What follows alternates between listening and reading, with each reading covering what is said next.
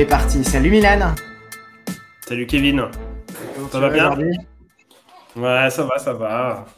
Ça va. Je suis très content de, ce sixième épisode là, que, ça parte un petit peu de, quoi on va parler, Kevin, aujourd'hui? Eh bien, écoute, aujourd'hui, on va suivre le modèle qu'on a eu sur les deux derniers épisodes et qui, qui a priori, ont donné des, bons retours. Euh, on va aborder deux petites études de cas, deux business que Milan et moi, que Milan et moi on a. Euh, je commence en disant Milan direct dans le podcast, ça la fout mal. You fire Que Milan et moi, on a euh, dégoté dans nos, dans nos veilles et qu'on avait envie de décortiquer aujourd'hui. Euh, on va parler de Remote Quiz. Tu nous diras tout à l'heure de quoi ça parle. Moi, je suis tombé sur Millions Poico, euh, que j'ai trouvé assez fun comme business et ça m'intéressera de savoir comment toi tu le créerais en, en no-code parce que la monétisation est super intéressante. Et on aura, comme d'hab, un petit débat de fond. Et le débat de fond de cette semaine, c'est euh, est-ce que la dispersion est le meilleur ennemi de ceux qui souhaitent lancer un projet, celles et ceux? En gros, on va parler euh, combien de projets tu peux vraiment lancer pour les mener à bien à un moment donné. Donc, ça sera le sujet de fond. On va essayer de garder une heure, comme à chaque fois, comme à chaque fois quand on se débrouille bien. Et on va attaquer du coup tout de suite. Euh, Milan, remote quiz, c'est quoi? Yes, alors aujourd'hui je voulais te parler de, Remote Quiz. Je sais pas, à la limite, peut-être qu'on peut le montrer euh, rapidement à, l'écran. C'est un petit business en fait que, j'ai vu dernièrement et qui m'intéresse en fait sur deux points. C'est que c'est un business en fait qui a émergé euh, notamment dans le Covid et qu'il a réussi à rentabiliser. Alors rentabiliser, après on verra, on verra les chiffres. Hein, c'est pas forcément des trucs incroyables, mais il a réussi à faire de l'argent avec ce projet. Euh, ça c'était la première des choses. La deuxième, c'est que ça a été revendu donc, euh, c'est ah, un projet qui a fonctionné. C'est un projet qui a été revendu. Et le troisième, c'est qu'évidemment, ça colle parfaitement avec notre thématique, c'est que ça a été fait avec un outil no-code qui s'appelle Bubble. Et donc ça, c'était quelque chose que je trouvais euh, vachement intéressant. Ça a été fait par un gars qui s'appelle euh, James. Alors, j'ai pas son nom de famille, j'avoue, j'aurais pu peut-être un peu plus chercher. mais globalement, le principe de Remote Quiz, c'est c'est un peu des jeux auxquels tu as, dû déjà, euh, dû déjà jouer avec, euh, avec des potes. En gros, l'idée, c'était que en remote, tu faisais souvent du Zoom, du Google Meet, du Teams, etc. Et là, l'idée, c'était pour gamifier un petit peu ces, ces moments-là, c'était de se dire, OK, pendant euh, nos connexions à Zoom, on va se mettre un petit, un petit moment fun.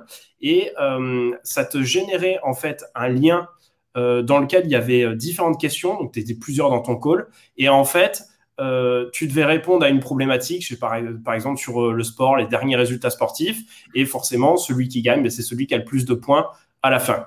Euh, donc bon, quelque chose d'assez simple. Je sais pas si tu es sur le bon endroit là, pour le coup. Ah ok, d'accord. T'es pas, pas sur le, le site où tu es parti un, un je suis en train de me balader sur le site. Euh, c'est vraiment tout en no-code. Même le. Ouais, c'est tout en no-code. Effectivement, là, tu es sur la partie euh, Typeform. Et bon, c'était assez intéressant parce que le gars, du coup, en termes de niche, il a surfé sur une, sur une vraie tendance qui euh, est celle du, du, remote, dans lequel on a utilisé en fait pas mal de, de Zoom, de, de, de, de Meet. Et ça, je trouvais que c'était plutôt pas mal parce que c'est vrai qu'au bout d'un moment, à se faire 6 heures de visio par jour, fallait mettre un petit peu de fun dedans. Et finalement euh, euh, euh, c'est assez intéressant d'avoir monté ça. Et ce qui est encore plus marrant c'est que au final ça existe déjà comme comme business. En fait le gars a, clairement rien inventé. Il y a déjà d'autres d'autres type de, business qui existe, en fait, de quiz collaboratifs, de quiz sociaux euh, qui existent. Mais euh, c'est assez intéressant parce que lui, il a réussi à le faire donc euh, avec un outil qui s'appelle Bubble, un outil no code. alors, combien de temps il a mis ça? Il n'en parle pas. Il n'en parle pas vraiment. Par contre, visiblement, il, a, il, parle de d'autres chiffres qui étaient assez intéressants. si je peux t'en parler, en gros, c'est gratuit pour euh, la globalité euh, des, personnes. c'est 10 euros par mois si jamais, enfin 10 dollars si jamais tu veux rajouter en fait des petites fonctionnalités supplémentaires, Jiffy ou autres. C'est intéressant parce qu'il se sert du côté social finalement. Là, tu vois, tu es sur toute la partie en fait des templates, donc tu peux créer des templates. Je sais pas, nous on pourrait se faire le quiz No Code and Money euh, au bout du dixième épisode et on se ferait un template et on verrait si notre communauté euh, bah, elle a les mêmes résultats en fait que tout le monde et elle a bien, elle a bien écouté. On, promis, on vous le balance en fait au bout du dixième, du dixième épisode. Euh, mais c'est assez intéressant parce que finalement, tu vois, il a plein de templates aujourd'hui sur son site et si moi j'ai pas envie de créer des questions mais j'ai envie de faire un moment un peu fun, tu vois, sur notre visio qui j'en sais rien dure 3-4 heures bah, tu vois, je peux introduire ce petit côté social euh, dessus. Euh, il nous dit qu'également, tu vois, ça lui coûtait environ 100 dollars par mois pour, euh, mettre en, en, place cette plateforme. 100 dollars, globalement, je considère que c'est quand même pas grand chose. Donc, il y a le coût de Bubble. Je pense qu'il y a le coût de, d'également, il doit utiliser des outils d'automatisation type Zapier ou Integromat. Donc, il doit, il doit y avoir ce coût-là. Euh, on a vu Typeform, je pense qu'il y a le coût d'un Typeform Pro également. Et donc, bon, euh, un peu ce, mix, c'est environ 100 euh, dollars par mois. Il nous dit quand même qu'il a 1500 utilisateurs, mais il ne dit pas le nombre de payants dessus. Par contre, c'est assez intéressant parce que visiblement, il a réussi à faire venir en fait des boîtes, donc d'avoir une version plus B2B. Il parle du fait qu'il a PwC, CBRE, Ogilvy, pour ne citer que. Et ça, je trouve que c'est euh, euh, c'est assez intéressant parce que finalement, quand tu regardes en fait le début, euh, finalement, il, il, parle en fait du, du HR Team. Donc, finalement, c'est un outil qu'il a envie de vendre aux ressources humaines. Alors, je pense que c'était pas ce qui était prévu en fait à la base. L'idée, c'était surtout qu'il voulait faire un truc un peu un peu fun. je sais pas s'il avait envisagé une grosse monétisation derrière, mais par contre, ce qui est assez intéressant, c'est que visiblement le gars a monté le truc et il a réussi à le revendre à une personne qui a justement cette vision plus euh, ressources, ressources humaines. Euh, et visiblement, tu es toujours sur le site. Le site n'a pas changé, toujours du bubble, il y a toujours du typeform, donc il est toujours en no-code en fait derrière. Euh, et comment? Ouais, il y a, ah bah non, alors non, parce que c'était James. Donc Jerry, c'est celui qui a, ah. celui qui a repris ça. Le seul truc qui est un peu dommage, mais bon, je pense que c'est normal, on ne le sait pas. bon, la plateforme a été vendue sur Micro Acquire. Euh, mais il nous dit pas combien. Euh, peut-être que ce serait intéressant bah, du coup que tu me dises déjà, euh, je sais pas ce que, ce que tu en penses. Et puis deuxièmement, peut-être si toi, tu aurais une estimation ou, ou combien, combien tu achèterais ce site, comme, comment, tu, comment tu ferais en fait en, en quelques minutes Ça serait quoi ta, tes réactions dessus? Ouais, bah, carrément, avec plaisir. déjà, ce qui est intéressant, c'est qu'il lui a quand même donné un angle, tu vois, parce que le monter un, monter un business de quiz, tu as raison, ça existe déjà, il y en a déjà dans plein de thématiques. Ce qui est intéressant, c'est qu'il est brandé en mode euh, Accelerate Remote Employee Onboarding, quoi, qui est vraiment un sujet en ce moment. Les plateformes de remote, elles cartonnent. On en parlait l'autre jour avec euh, Remote OK, c'était ça, ça hein, la plateforme que tu Ouais, c'est ça, exactement. Qui fait des chiffres hallucinants.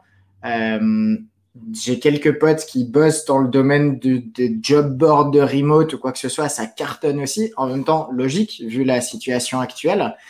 Du coup, c'est intéressant qu'il ait pris quelque chose d'assez basique et qu'il ait juste, juste, c'est pas péjoratif, hein, attention, mais qu'il ait trouvé l'angle pour prendre quelque chose de basique et en faire quelque chose de trendy qui en plus soit utile, puisque l'onboarding, c'est un vrai sujet. L'onboarding des remote employees, c'est encore plus un sujet parce que personne ne sait bosser en remote pour l'instant. C'est clair. Euh, donc, c'est ça qui est fun dans, dans, dans, son approche. Après, la valorisation, bon, a priori, tu vois, il, il fait pas de trafic organique. Ouais. Donc bon, encore une fois, après, ce qu'on ne sait pas, euh, c'est combien il a monétisé aussi, euh, tu vois, genre PWC ou CBRE, euh, si c'est 10 dollars par personne, si tu as déjà 100, 200, 300, 400 personnes qui le prennent, tu commences à faire du chiffre de ouf et finalement, tu as signé deux sociétés. C'est ça. Ce qui serait intéressant, c'est effectivement d'imaginer quel type de package. Alors, a priori, il n'a pas fait du, du SEO. Euh, on le voit, enfin, SEMrush, ça ne donne pas la, réalité hein, du trafic sur un site, mais c'est estimatoire. Et si SEMrush ne, ne, ne pick up, n'identifie aucun mot-clé, quand même, tu peux te dire qu'a priori, il n'y a pas vraiment de trafic organique logiquement sur ce site. On pourrait, on pourrait prendre d'autres outils pour aller plus loin et vérifier. Mais ça n'empêche qu'il a pu lancer sur Product Hunt et cartonner, qu'il a pu faire du social media, qu'il a pu faire de la pub, qu'il a pu faire du démarchage en direct auprès de, boîtes. Et tout ça, finalement, c'est tout aussi valable que du SEO, notamment pour lancer un projet, puisqu'on en a déjà parlé dans certains épisodes. Le SEO, ça prend du temps. Et si tu veux tester ton produit, ton MVP ou ton produit fini et avoir à un moment donné une confirmation du modèle économique, il faut pas forcément attendre que ça fonctionne en SEO. Euh, maintenant, combien ça, ça peut valoir? La thématique, elle cartonne. Euh, c'est probablement du recurring. C'est anglophone. C'est assimilé à du SaaS. C'est une sorte de SaaS. Mm-hmm. Euh, donc, il y a tous les atouts pour que ça soit sur les plus hauts multiplicateurs du moment. Et quand je te dis les plus hauts, c'est probablement du 40 à 50 fois le profit net mensuel en ce moment sur ce type de thématique et ce type de, modèle économique. Dans le dernier rapport d'Empire Flippers, les SaaS, c'est ce qui partait le plus cher et c'était au-delà de 40 fois le profit net mensuel en moyenne. Donc, tu vois, quand c'est la moyenne, elle est à x40, ça te donne une visibilité sur, il y a des choses qui peuvent partir bien plus haut et quelques-unes euh, un peu en dessous. Donc, si, pour faire un calcul, s'il faisait 1000 euh, balles par mois, bah, il a pu vendre déjà direct entre 40 et 50 k, euh, même avec très peu d'ancienneté, parce que c'est super trendy. Sur Micro Acquire, en plus, il n'y a pas de frais de courtier. Donc, c'est 40 à 50 k dans sa poche. Ah qui, fait une belle sortie. S'il faisait 1000 euh, balles, après, euh, peu importe le peu importe le chiffre, en tout cas le multiple, c'est probablement entre 40 et 50 fois son profit net mensuel. Ok.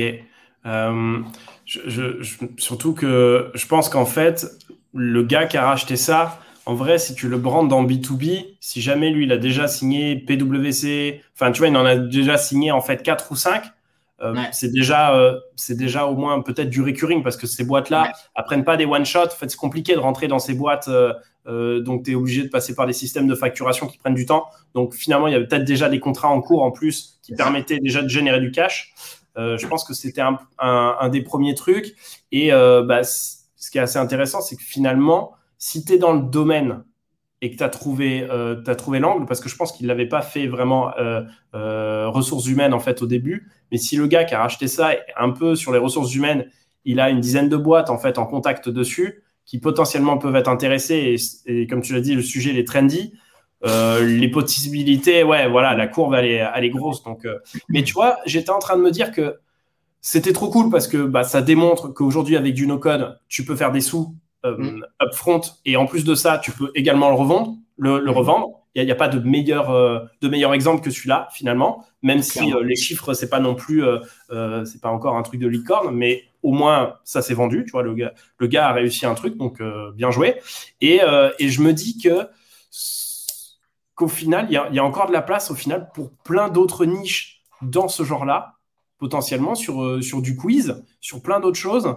Euh, et, et, tu vois, même je vois son site, en vrai, euh, si j'avais dû le racheter, je pense que je lui aurais donné un petit coup, j'aurais donné ça à un designer pour que ça soit un peu plus sympa, parce que c'est vrai que finalement, ça fait...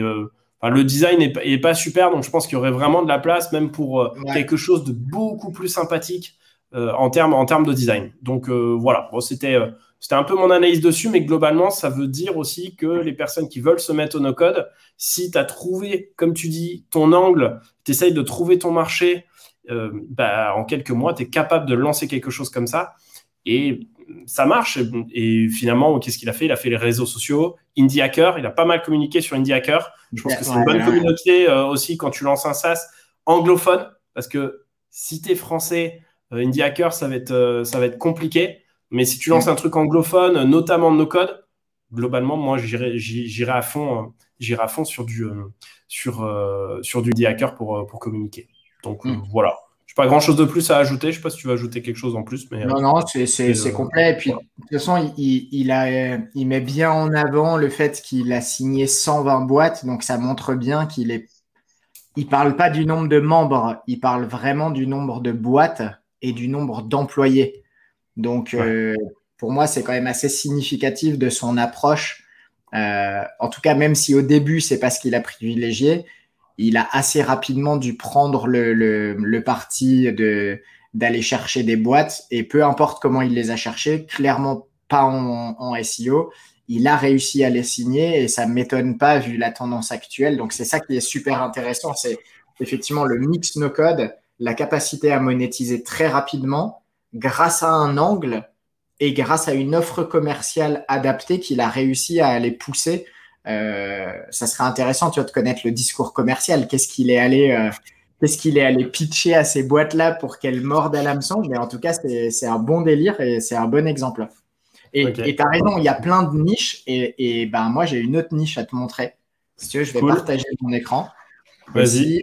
Comme ça, on va pouvoir observer. Euh, mon exemple de la semaine, mon petit case study de la semaine, c'est millions.co. Bon, déjà, je kiffe le nom. millions.co. c'est pas mal quand même. Tu vois? Ok. The leading social commerce, vidéo, plateforme. Ok. Leur principe, il est ultra simple en réalité. Euh, il y a des plateformes, ça me fait penser d'ailleurs à une autre, un autre business, on en parlera une prochaine fois, mais concrètement, ils ont réussi à proposer à des, à des sports, à, des, à des stars du sport, et principalement de, de sport de combat, des personnalités et des sportifs, parce que tu vois, ils ont par exemple aussi Bruce Buffer, le commentateur de, de l'UFC. Euh, ils ont réussi à aller leur proposer une manière de monétiser en plus de celle qu'ils ont actuellement. Aujourd'hui, il faut savoir que la plupart des gens qui ont une grosse communauté, c'est pas trop difficile a priori à monétiser. Tu as vite fait les marques qui viennent te voir pour te proposer des trucs, etc. Mais ça reste quand même un métier de négocier bien un partenariat. Euh, c'est pas toujours facile d'endorser une, d'endorser une, euh, une marque. Euh, tu vois vite des influenceurs faire un petit peu n'importe quoi ou des marques faire n'importe quoi. D'ailleurs, en allant travailler avec des influenceurs qui sont pas très, pas très alignés avec, euh, avec leur marque. Et finalement, ce que Millions.co ça propose, c'est d'aller voir ces gens-là et de les aider à mieux monétiser leur audience en leur proposant un produit auquel leur audience va pouvoir s'identifier, en l'occurrence du merchandising des t-shirts. Euh, il doit y avoir. Euh, tu peux faire du, du, Ah, tiens, ça, c'est nouveau. Je ne l'avais pas vu quand euh, j'ai analysé le site. Donc, tu vois, maintenant, tu peux faire du. Tu peux payer pour booker un stream, pour aller les voir euh, s'entraîner, pour aller les voir faire une, une QA. Donc, c'est. En fait, ils proposent plein de. Tu peux payer pour faire une, une Ask Me Anything. C'est du délire. Et donc, ils sont boxing et MMA. Voilà, pour l'instant, avec euh, bientôt d'autres sports euh, qui arrivent. Et j'ai trouvé ça assez délirant parce que c'est pareil, c'est super tendance. Euh, c'est tendance les sports de combat. L'UFC qui explose, hein, dernière valo 10 milliards, ils viennent de se faire racheter. c'est un carton absolu. Le MMA, de manière générale, gros carton, avec notamment l'arrivée en France en ce moment et dans plein d'autres pays où ça commence à se démocratiser ou à se légaliser. Euh, les réseaux sociaux, on n'en parle pas, bien entendu. La monétisation des réseaux sociaux, forcément, c'est un sujet. Et là-dedans, tu as le, print on demand, parce que finalement, c'est ce qu'ils font, hein, c'est du POD. Euh, donc, le principe du print on demand, euh, tu, passes ta commande en ligne, ça part chez un imprimeur, il imprime à la demande et il te livre le, t-shirt ou le produit. Donc, c'est du flux tendu, il n'y a pas de stock à gérer, il n'y a pas de il y a, côté dropshipping, hein, de toute façon, sur, euh, sur ça, en fait. Hein. C'est exactement ça. C'est du dropshipping de, de printing. Et, et ça, ben, ça m'intéressait de, de, un, de te le partager, deux, de voir comment on pourrait recréer ça en, en no-code. C'est toujours un petit peu l'objectif, hein, décortiquer et euh, voir si tu as des idées de, de lag stack, du coup. Carrément, ouais. De la semaine dernière. Et, si euh, vous voulez savoir ce que c'est que la lag stack, c'est dans, dans, la vidéo épisode 5. Hein, donc, euh, Exactement. Et surtout, je pense que c'est une très bonne idée parce qu'à mon avis, déjà, je pense que ça cartonne. Euh, et, et, je pense qu'il y a vraiment, sans dire qu'il faut le copier, mais il y a moyen de le reproduire dans d'autres thématiques, que ce soit le sport ou que ce soit d'autres thématiques.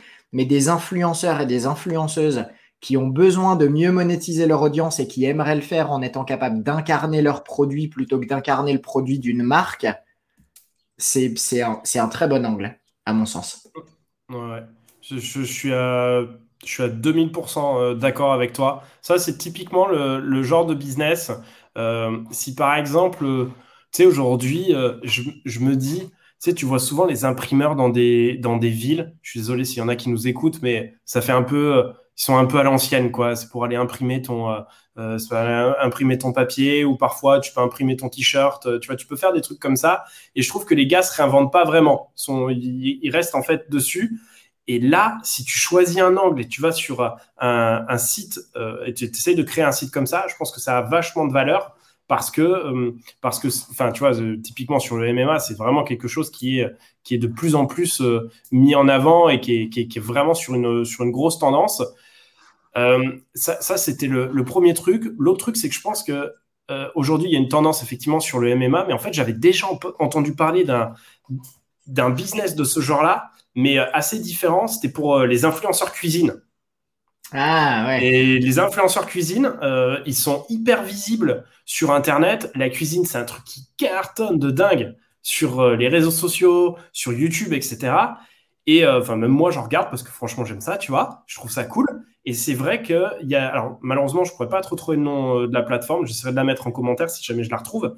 Et l'idée, en fait, de cette plateforme, c'était de proposer exactement la même chose, du, du merchandising pour euh, ces influenceurs cuisine. Donc là, les influenceurs MMA, etc. Et en vrai, je pense qu'il reste encore plein de niches euh, aujourd'hui qui, qui, qui, qui, sont OK sur ça. Genre tous les influenceurs e-sport.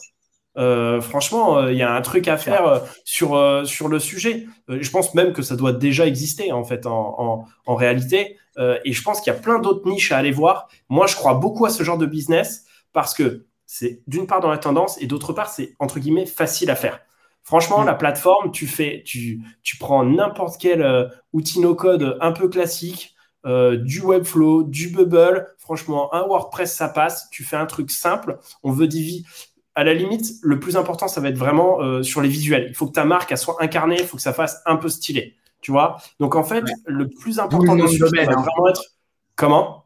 D'où le nom de domaine, millions.co. Ouais, voilà. Là, en fait, direct faut... à Million Dollar Baby, je pense euh, directement à. Ah bah ouais, ouais, j'avais pas fait gaffe à ça, ouais, effectivement, euh, mm. bien vu. Euh, et, Floyd et je pense Money Mayweather, enfin, tu vois, il y a du, il y a du cash. Il y a tous ces trucs, ouais, c'est sûr je, pense qu'il faut mettre le paquet sur le branding. C'est mm. obligatoire. La tech, c'est assez facile. Et après, tous les outils de print on demand, mais franchement, tu en as plein, plein, plein. Et un projet comme ça, en vrai, euh, le plus dur, c'est juste le branding. Techniquement, je pense, euh, en maximum du maximum, une ou deux journées, tout est plié. Ouais. Surtout qu'il y a des... En France, il y a. Euh, c'est un, un, mec que je connais en plus, Elliot, euh, qui a une plateforme qui s'appelle dropshipprint.fr et qui a, euh, qui a développé tout un mode. Tu peux, tu peux euh, un peu comme un Shopify, toi, tu payes, tu as ton, petit tableau et tu as ta boutique clé en main que tu peux développer sur ton nom de domaine avec directement les visuels à disposition, les produits à dispo. Bref, tu as déjà tout dispo.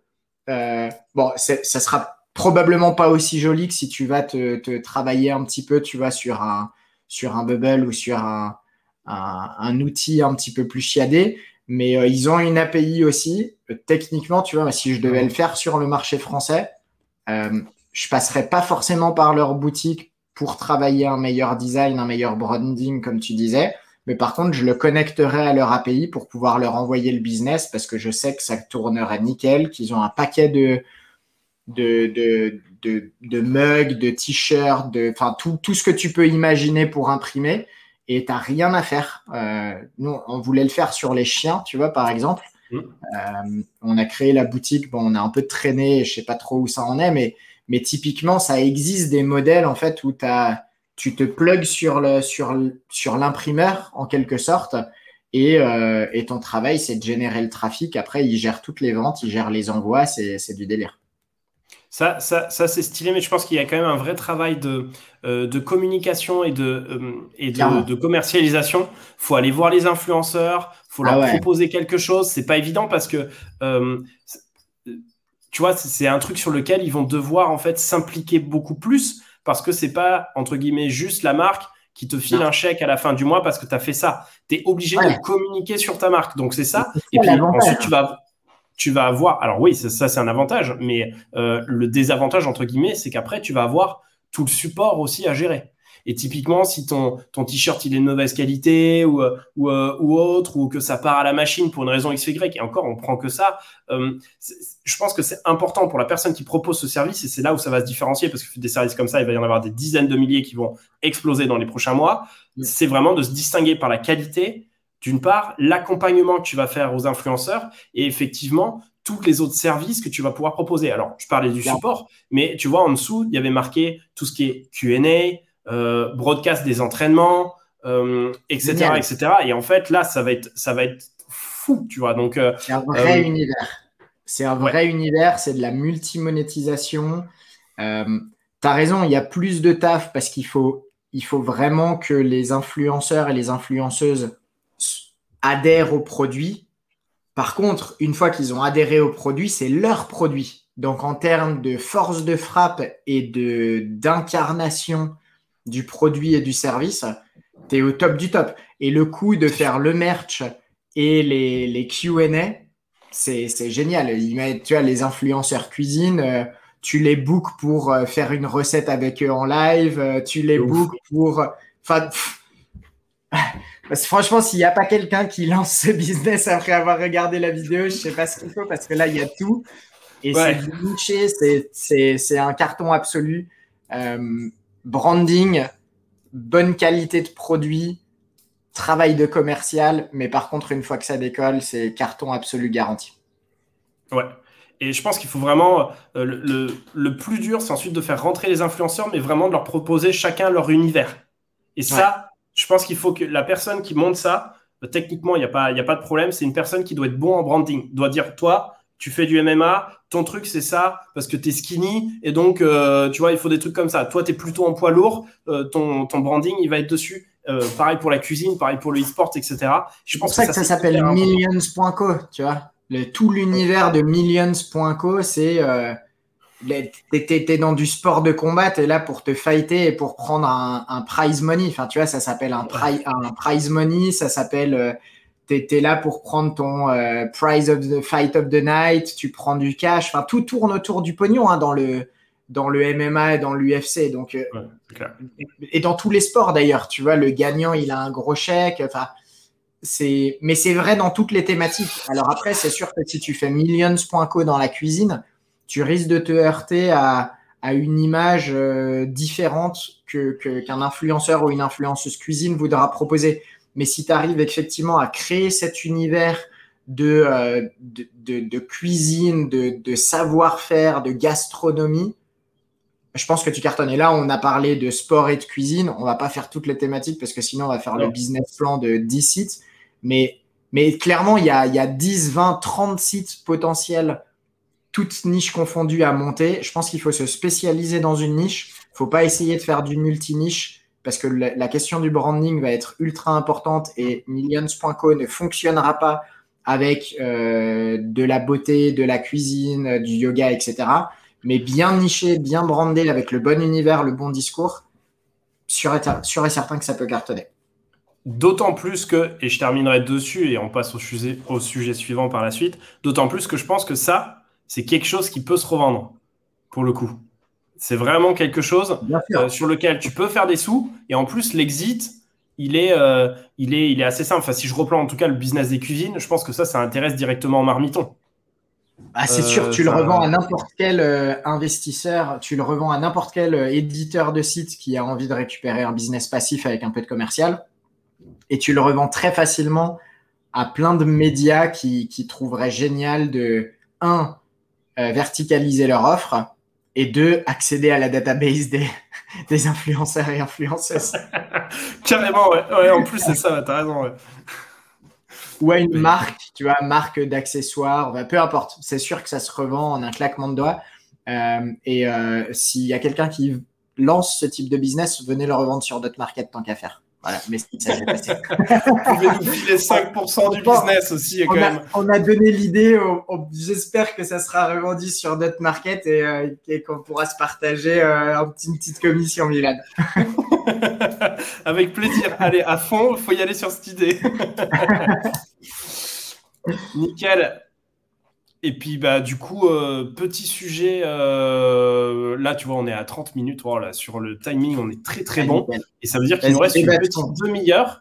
Il nous reste une petite demi-heure pour parler d'un sujet qui, finalement, euh, est un sujet, je pense, qui, qui au final, qui, a été, qui a été donné par toi, hein, la, la, réalité, Kevin, mais que je trouve hyper intéressant. La dispersion, le meilleur ennemi de ceux qui souhaitent lancer un projet.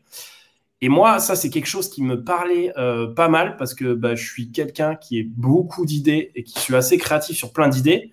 Et d'autant plus qu'aujourd'hui, je trouve qu'avec le no-code, ça te donne une possibilité de construire tous tes projets. C'est assez difficile de rester focus. Et euh, bah, peut-être que tu veux nous présenter l'idée. Toi, ça t'était venu finalement en fait d'une remarque euh, sur un gars qu'on suit pas mal et qui a tendance à lancer pas, mal de budget. Tu veux donner non, on va pas donner son nom parce que c'est. Ouais, ok. On va pas donner son nom. C'est pas l'objectif de, de, Non, en plus. De, de, de, critiquer ou quoi que ce soit. D'ailleurs, le, le, même la remarque initiale n'était pas une critique et c'est pour ça qu'on va pas donner le nom. Mais par contre, c'est une mm. observation et un ressenti personnel qui ensuite nous a amené à débattre avec Milan sur le sujet et on s'est dit qu'on allait en parler euh, mm. en live euh, sur, euh, sur l'émission. Alors, le, débat, il naît d'une observation. Tu l'as dit, on suit tous les deux euh, une personne qui est très, euh, très active sur Twitter et très active dans la communauté no code euh, ou, code. Je sais pas, code ou no code? Les deux? no, code, enfin en tout cas qui, a tendance à utiliser pas mal d'outils no code pour le faire, ça c'est clair. Ok. Voilà, et qu'on peut qualifier de maker très très productif très très créatif et qui euh, ces quelques ces quelques mois a lancé pas mal de projets euh, dont plusieurs que personnellement j'ai trouvé super intéressants et dont au moins un pour lequel j'ai payé pour accéder à l'outil. et là dernièrement, il vient de lancer un nouvel outil. Je le vois passer sur Twitter. Et cet outil, en fait, il me rappelle vachement un autre que je connais et que j'aime beaucoup euh, et que j'utilise. Et j'en fais part à Milan et je lui dis, mais finalement, c'est quoi la différence entre ce qu'il vient de lancer là et l'outil qu'on, sur lequel on échange en général? L'autre outil s'appelle Exploding Topics, qui permet d'identifier les, tendances euh, euh, qui vont venir ou les tendances de, de mots-clés ou de thématiques qui sont en train d'exploser. Bref, là n'est pas le sujet. Le vrai sujet, c'est à un moment donné, moi j'observe ça et je me dis, putain, le mec, il lance tous les mois un projet. Et finalement, à force de lancer des projets, j'ai un peu la sensation que j'ai payé pour un projet qui ira jamais très loin parce qu'il est forcément amené à, tu vois, à se casser la figure.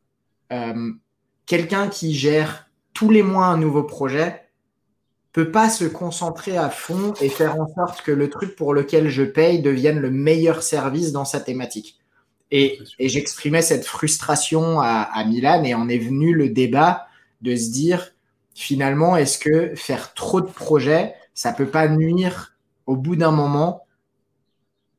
Au projet ça c'est sûr on y reviendra tout à l'heure mais aussi peut-être à la crédibilité globale de tes projets. Ça c'était mon observation tu vois. J'ai trouvé que ce mec avait un peu perdu en crédibilité à mes yeux parce que je me dis bah j'ai plus envie d'acheter ces prochains euh, ces prochains outils parce que même si c'est des cooles idées, je sais pas combien de temps elles vont vivre et, voilà et, finalement on va essayer d'argumenter un petit peu ça.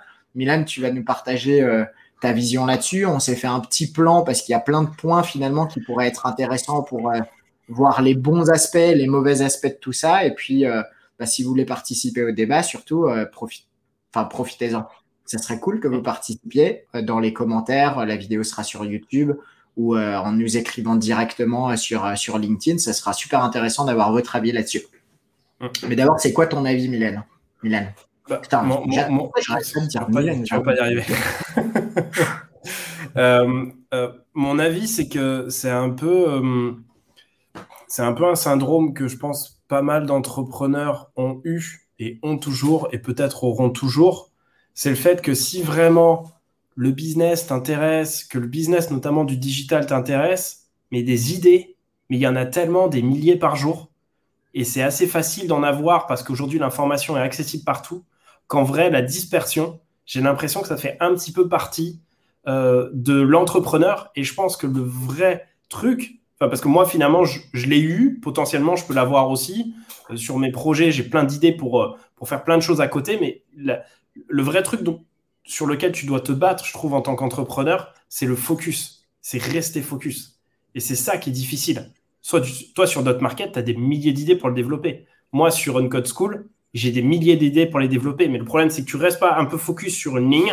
Et ben, le souci, c'est que tu vas partir sur plein de branches différentes qui, admettons, seront cool.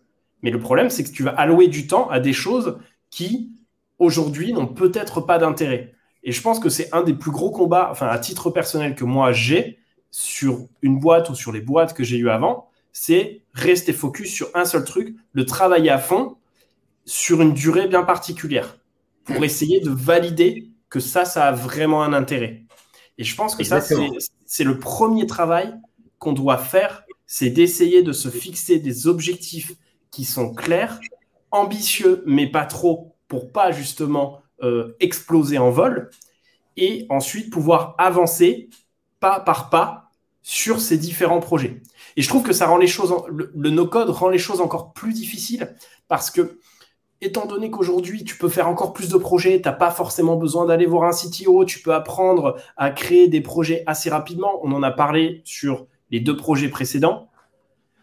Ça rend encore les choses encore plus difficiles. Euh, c'est-à-dire que euh, quand je savais pas coder, j'avais déjà plein d'idées. À partir du moment où j'ai développé ou encore plus utilisé les outils no-code, t'imagines bien que le multiple est quand même assez impressionnant sur le nombre de projets et de capacités que tu peux faire.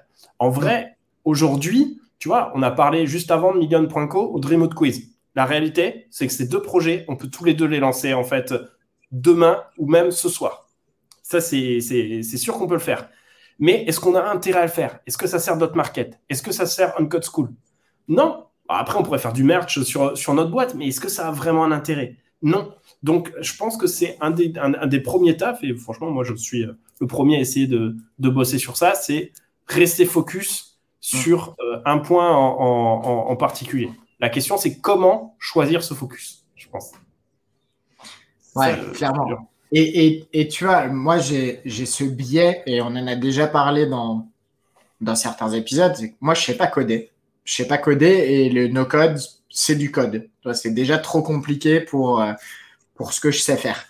Euh, par conséquent, peut-être tu vois que je suis biaisé et que quand j'analyse euh, un mec qui est capable de lancer tous les mois un projet, il y a une petite partie de moi qui est un peu jalouse, tu vois, qui se dit moi aussi j'aimerais lancer un projet chaque mois, j'aimerais que ça soit aussi facile, etc. etc. Mais plus sérieusement, si je prends un petit peu le recul, je l'ai fait en fait, de lancer des, projets euh, à tout va euh, ces dernières années, il y a une réalité, c'est que 90% de ces projets n'existent plus. Pourquoi? Parce que tu peux pas tout gérer euh, en même temps. Tu peux pas tout gérer tout seul en même temps. Tu peux pas donner ton énergie et le meilleur de toi-même sur un projet. Enfin, tu peux le faire sur un projet, mais tu peux pas le faire sur 10 projets. Et au final, c'est pour ça que la dernière fois qu'on a fait euh, le dernier épisode, on a parlé de cette thèse de création. Moi, je pense que c'est une bonne question euh, à se poser à ce moment-là de la création. Est-ce que ton objectif, c'est de créer et revendre assez vite? On a parlé de tiny acquisitions euh, il y a quelques épisodes. On a parlé de micro acquire là où tu peux vendre euh, tes business. Bien sûr, tout ça, c'est sur du SaaS. Forcément, on a parlé de dot market où tu peux aussi revendre tes projets quand ils sont un petit peu plus gros et monétisés.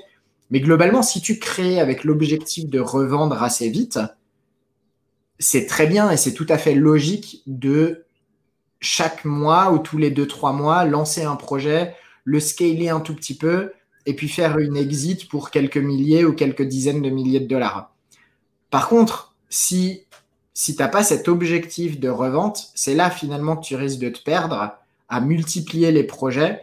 Et c'est un peu ce qu'on enfin, ce appelle le, le, shiny object syndrome. Tu tu as un projet, c'est excitant pendant quelques semaines, puis tu vois une idée et tu te dis, ah, mais cette idée, elle est trop cool. Et puis en plus, si je peux la faire et que ça me prend deux jours de taf et qu'ensuite je peux communiquer dessus sur les réseaux sociaux, le lancer sur Product Hunt, le lancer sur Indie Hackers et avoir quelques utilisateurs payants, il y a un côté, euh, ça booste ton ego. Ça, c'est du côté de l'entrepreneur. Mais si je me place du côté du client, et forcément c'est biaisé du coup, mais moi en tant que client, tu vois, je me suis senti un petit peu bafoué dans... Euh, j'ai payé pour un outil qui clairement est plus à jour, tu vois. Euh, le mec, il en parle plus de son outil pour lequel j'ai payé il y a trois mois. Il est passé à autre chose et basta.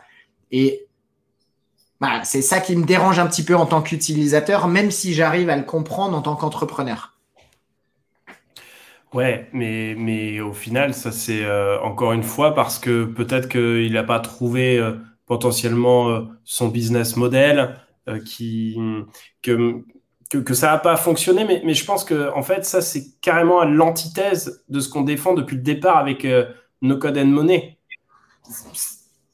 si on fait des projets comme ça, et je pense qu'on est tous les deux d'accord, c'est parce que tu as envie de te créer un portfolio et que tu veux montrer que tu sais faire des apps. Tu es dans un moment de formation en fait sur des outils no-code ou code d'ailleurs, hein, pour le coup, pas, que, pas que du no-code. Et potentiellement, là, ça a de la valeur. C'est sûr que c'est un petit peu dommage euh, finalement euh, d'avoir abandonné ces projets parce que, et je pense qu'on en a parlé beaucoup dans notre épisode sur la newsletter. Allez le voir hein, euh, si, vous avez un peu de temps, parce qu'il dure un peu longtemps, mais, mais il est cool. Et on a mis l'accent sur la communauté. Qu'est-ce qui s'est passé? Tu as acheté un service, tu t'es dit, ça a l'air trop cool, et ça va créer une communauté autour, et ça va être assez sympa. Le problème, c'est que là, en fait, cette communauté, d'une part, je pense qu'elle n'a pas eu le temps de grossir vraiment. Et, euh, et en plus de ça, les gens qui ont payé, à la fin, ils sont hyper déçus de, euh, ils sont hyper déçus du, projet ou, du produit que tu lances parce qu'il n'est pas mis à jour. Et en fait, tu casses toute la dynamique que tu pourrais avoir. Et finalement, c'est il y, en a pas mal qui sont dans ce côté building public en ce moment. Ça veut dire construire euh, devant tout le monde. C'est des gens, en règle générale, tu construis sur Twitter, tu dis j'ai ajouté cette fonctionnalité, je vais faire ci, je vais faire ça, etc. Pour voir si les utilisateurs sont intéressés, sont d'accord avec ça. Et c'est vrai que ça permet de faire un gros teasing sur le produit et le jour où il est prêt, d'avoir déjà une petite communauté qui s'intéresse à ce que tu fais. Je trouve que ça a du sens, mais c'est que le début. C'est que le début. Et franchement, euh, un projet comme ça, si tu t'arrêtes et que tu fais 12 euh, projets par an, pour moi, c'est juste à la limite pour la fame ou la formation. Mais c'est pas parce que tu as envie de lancer un business. La réalité, à moins que tu sois un influenceur ultra connu dans ton domaine, la probabilité que ton business au bout d'un mois, il explose, elle est proche de zéro. Surtout si tu personne. Ok, si tu Mbappé, euh, évidemment, ça va exploser. Mais parce que, euh, je sais pas, il doit en avoir 110 euh, millions de personnes qui suivent sur Instagram. Hmm. Ça, ça c'est bon. Euh, la réalité, c'est que, c'est que toi ou moi, si on lance un projet, un mois, ça sera bien évidemment pas suffisant pour autant. Et le truc qu'il faut se dire, c'est pas parce que ça n'a pas marché au bout d'un mois que c'est un projet pourri. C'est ça qu'il faut se dire. Et c'est toute la question du focus. Pourquoi est-ce que tu fais ce projet? Euh, et, et, je pense que ça, c'est hyper important parce que finalement, il a déçu sur sa communauté. Et la réalité, c'est que si jamais vous êtes quelqu'un qui fait plein, plein, plein de projets comme ça, qui sont en plus super cool, si vous décevez votre communauté, au bout d'un moment, elle va partir et elle vous suivra plus. Et du coup, ça sera encore plus dur de recréer une autre communauté pour recréer un autre projet. Donc vraiment, ça, je pense que ça, c'est en tout cas les, les, points sur lesquels je voudrais faire euh, attention de. Euh, enfin, je mettrais un petit point d'attention, quoi. Je suis d'accord. Bon, on on va pas exagérer. Il m'a déçu moi. Je ne sais pas s'il y a d'autres personnes de la communauté qui ont été déçues. Mais c'est le feedback que j'ai partagé, c'est mon ressenti. Bien entendu, c'est pas un ressenti euh, vrai pour tout le monde. Peut-être que 90% de sa communauté kiffe le fait que tous les mois il lance un projet et il kiffe payer juste pour voir. Mais voilà, ça vaut le coup d'avoir les deux sons de cloche et ça vaut le coup de se poser la question quel est ton objectif sur le long terme? Si c'est de bâtir une communauté fidèle à un produit, si c'est de bâtir une communauté fidèle à toi et peut-être dans ce cas-là communiquer sur le fait que tu vas bâtir beaucoup de choses sans forcément les maintenir dans le temps. Et, voilà. Et il y a, y a, un truc que tu mentionnais et sur lequel j'ai envie de, de, de revenir, c'est le c'est sûr, un business, ça peut pas fonctionner en un mois. Et il y a un concept, moi, que, d'un petit bouquin qui m'a marqué de Seth Godin, qui s'appelle The Deep, le Deep, D-I-P en anglais. En français, ça serait le, creux de la vague.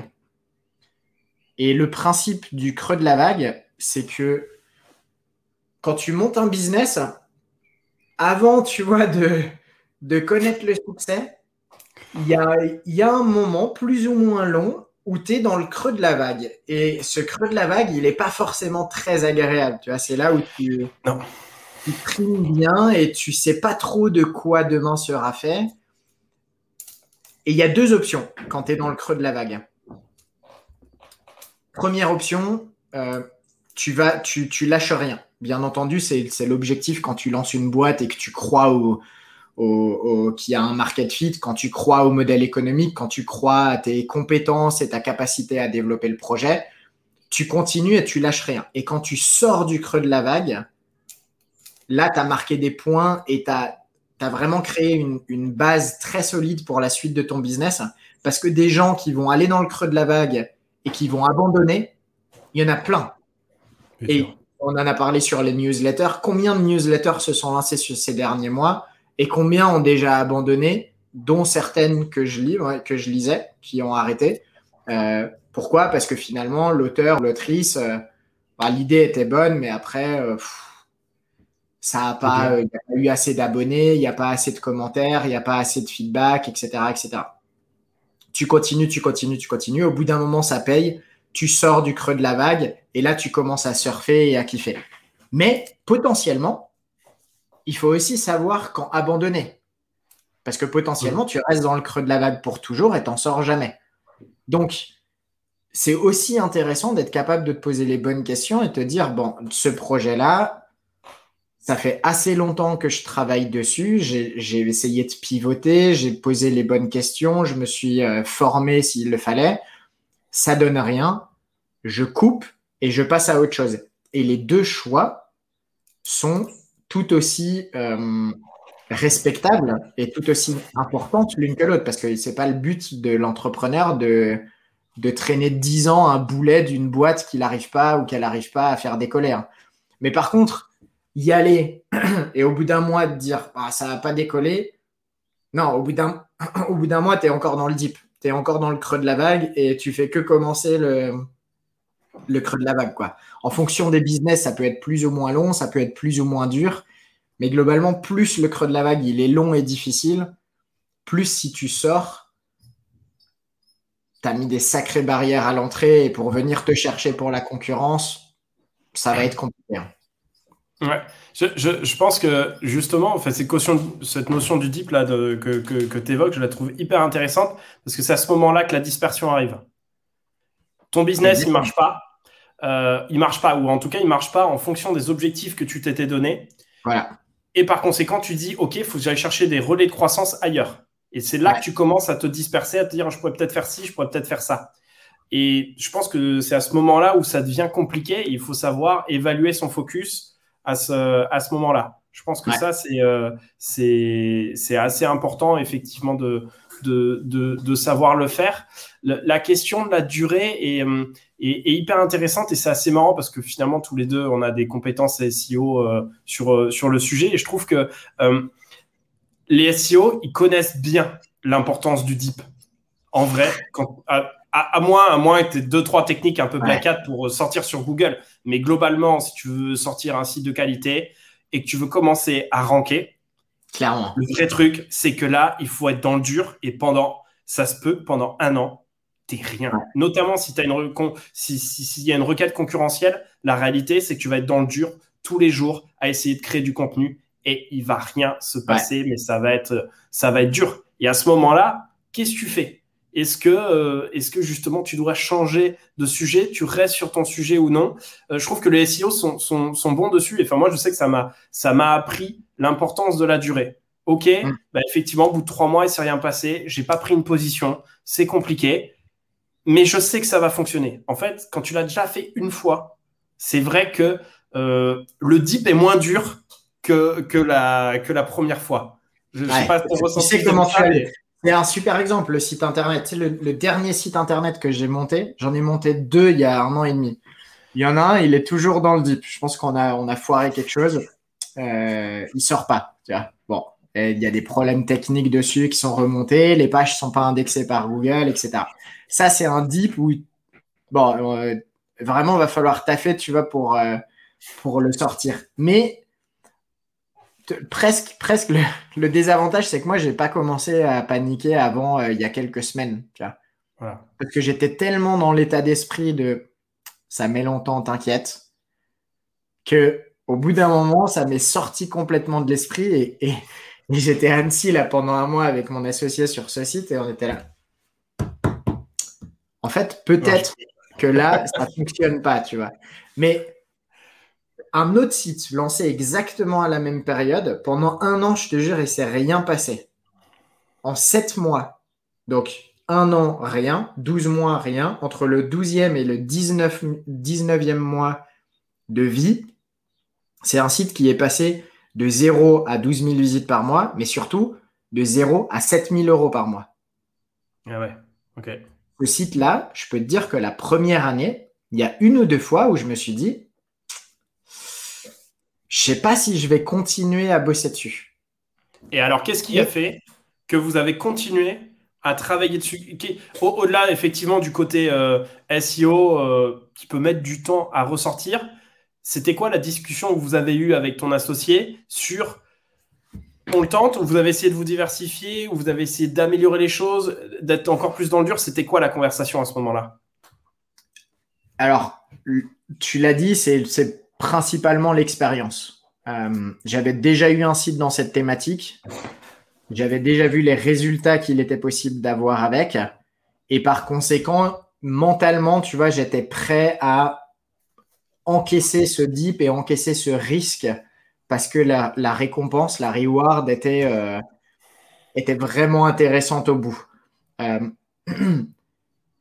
plus jeune, sur des sites, ça m'est arrivé d'abandonner beaucoup plus tôt parce que effectivement, euh, tu as une autre idée et tu relances un site, tu as une autre idée, tu relances un site, etc. etc. Mais ce qu'il faut savoir, c'est qu'à chaque fois que tu relances un site de zéro, tu repars pour euh, une période de bac à sable, période de sandbox, de 4 à 8 mois, 12 mois, selon les thématiques, selon comment tu as bossé, etc. Donc en fait, tu vas pas forcément gagner à multiplier les projets, tu vas juste décaler en attendant qu'au bout d'un moment, il y en ait un qui sorte. Donc, mmh ça peut être pertinent de monter plusieurs projets pour pas avoir euh, euh, non plus la, phobie du, creux de la vague et te dire, je suis coincé dans un projet. Mais par contre, il faut, je pense qu'il faut, il faut juste en être conscient. il faut être mmh. conscient que ça peut durer et que faut pas abandonner juste parce que ça devient un peu difficile pendant un, deux, trois mois.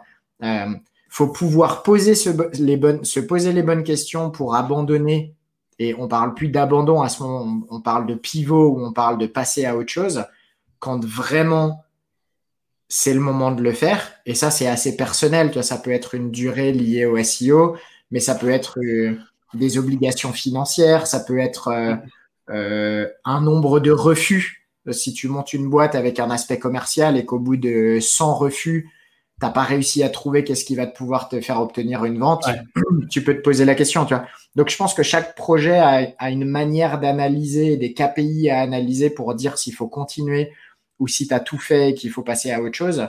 Mais en tout cas, euh, pour en revenir à cette question du, un projet par mois, clairement, un projet par mois, tu te laisses pas le temps. En plus, on va pas vous donner tous les projets, mais c'est des projets qui, qui, qui sont ambitieux. C'est des projets sur lesquels euh, des projets concurrents, puisque ça a toujours été des projets d'ailleurs qui étaient assez proches de projets concurrents. C'est des projets qui sont là depuis longtemps, c'est des projets qui travaillent justement sur l'aspect communautaire. Et, mon, ma vision, c'est que du coup, c'est des projets qui effectivement vont connaître une phase de lancement assez compliquée parce qu'il faut éduquer les gens à la technologie, aux tarifs, à l'objectif que tu cherches à avoir avec ce, ce tool. Et c'est pas des c'est pas des thématiques sur lesquelles tu peux venir lancer un projet puis au bout d'un mois dire euh, débrouillez-vous quoi. C'est des projets sur lesquels si tu veux vraiment t'en sortir, il faut se donner quelques mois et même pour le revendre, tu vois, ah six mois, six mois, un an, peut-être que ça peut suffire. On l'a vu avec euh, euh, Remote Quiz. T'as pas forcément besoin de garder le projet très très longtemps, mais par contre, il faut, il faut lui donner une vraie chance et, et il faut trouver le moyen de le faire décoller avant de passer à autre chose. Et si tu passes à une chose, à autre chose par la revente, bah c'est, tout bénef. Mais si tu passes à autre chose juste parce que tu as envie de, t'as plus envie de bosser sur le projet, euh, c'est une autre. Et alors, du coup, dernière question euh, que j'étais en train de me poser.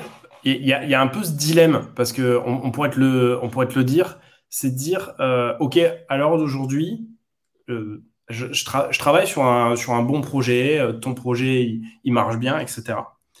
Mais je tombe par hasard sur un projet où je me dis, voilà, là, c'est un truc de ouf, il faut que je le fasse parce que je sais le faire.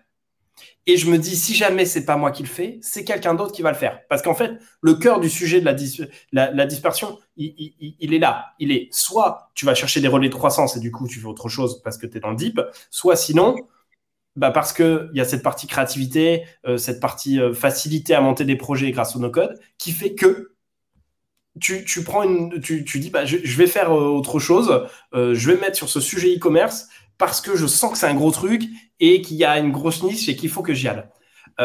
comment comment comment t'arbitres en fait? Et c'est je, je, je, pense que c'est plus une discussion qu'on qu'on qu'on se donne parce qu'il n'y a pas de il y a, y, a, y a pas de réponse. Est-ce que tu dis euh, si effectivement c'est un projet où tu en as pour euh, effectivement deux jours pour le lancer et peut-être qu'une heure par jour en gestion, c'est peut-être envisageable. Mais est-ce que c'est vraiment envisageable d'avoir un side project à ton projet principal qui, en plus de ça, n'a rien à voir et qui te demande quand même une heure, alors que tu n'aurais pas plutôt intérêt à consacrer ces deux jours, plus c'est une heure complémentaire, à travailler en focus sur ton projet pour lui donner encore plus de peps? Alors peut-être que ce ne sera pas un peps qui sera directement visible, mais qui, dans quelques mois, fera la différence.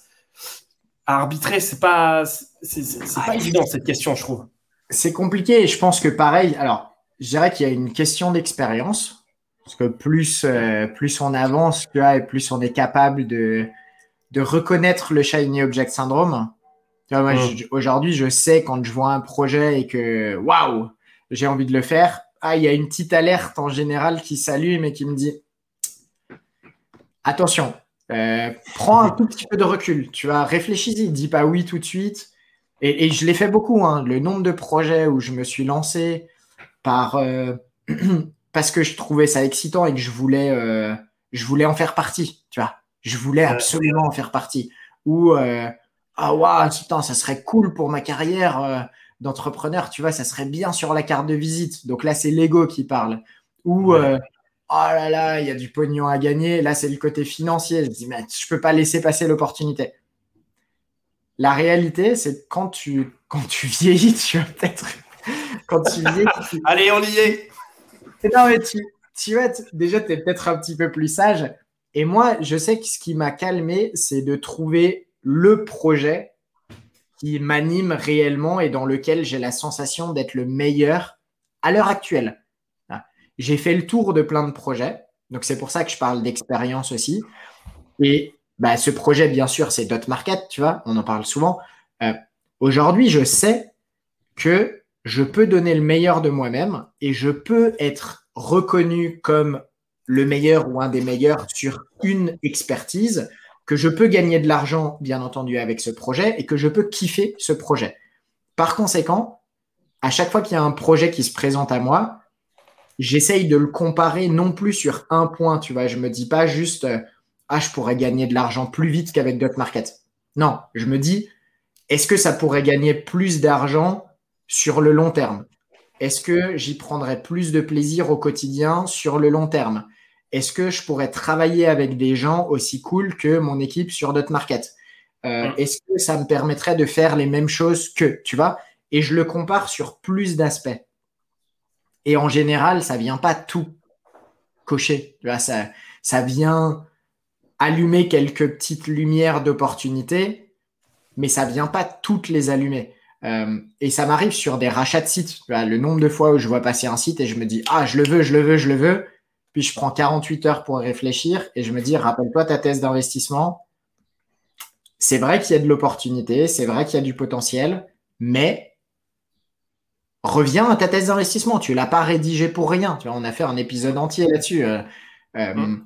Ça ne va pas contribuer autant à mon projet que si je respecte ma thèse d'investissement et que je recentre mon effort et mes investissements en énergie et en argent sur des choses qui vont avoir un effet levier sur ce que je suis en train de créer à la base.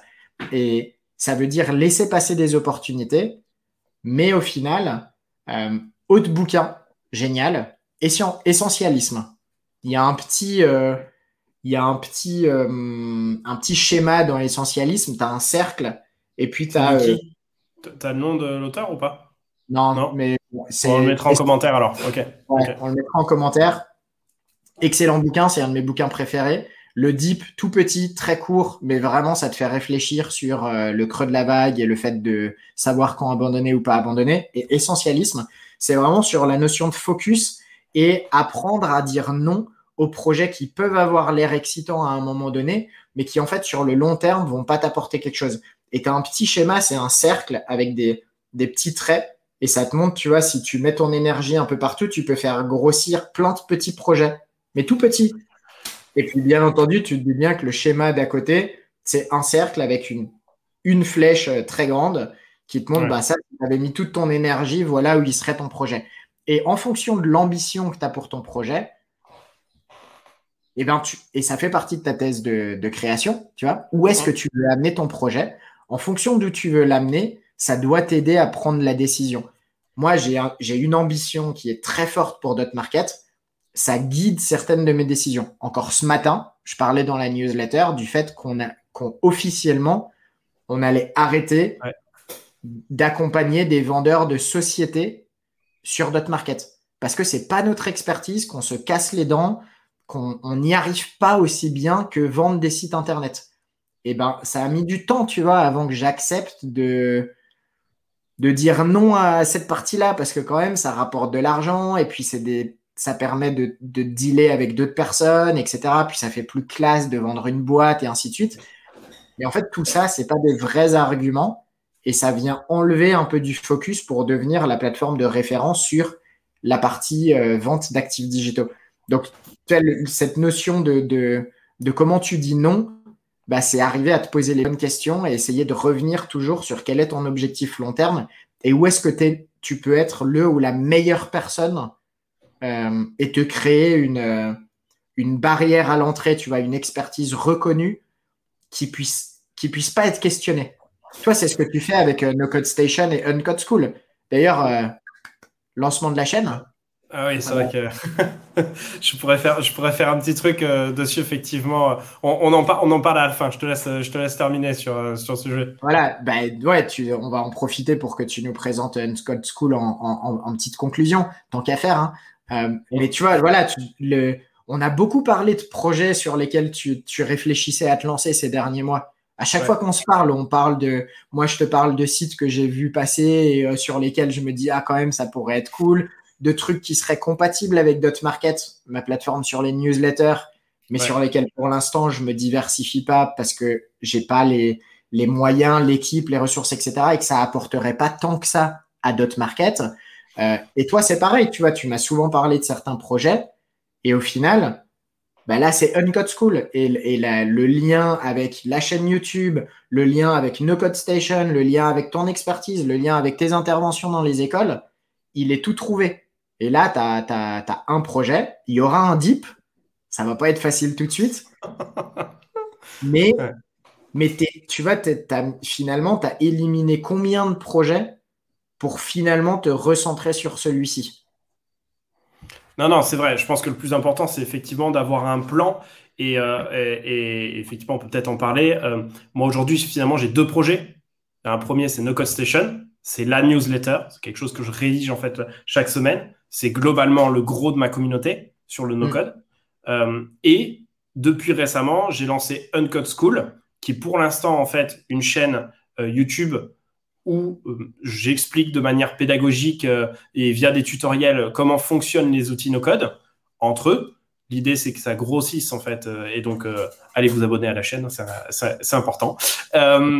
et, et, l'idée de ça, en fait, c'est d'essayer de proposer encore du contenu. Et derrière Uncode School, l'objectif, c'est forcément que ça devienne la plateforme d'enseignement au no-code de référence en France. Et même moi, je vois, je vois plus loin. Il n'y a pas de raison de s'arrêter à la France sur ce sujet-là, en fait, euh, par, par, la suite. Donc là, c'est vraiment le sujet. Mais je vois pas ces deux projets comme étant euh, une diversification, mais plus une évolution du business par la suite. C'est ouais. c'est pas euh, c'est pas la même chose. Je pense que ça c'est vraiment important. Donc euh, donc ouais, il faut, faut, faut, faire la distinction entre entre les, les, les différents projets. Ces projets-là ont un sens entre eux. En fait, c'est pas je suis pas parti sur sur une plateforme e-commerce qui n'a rien à voir. C'est le point clé.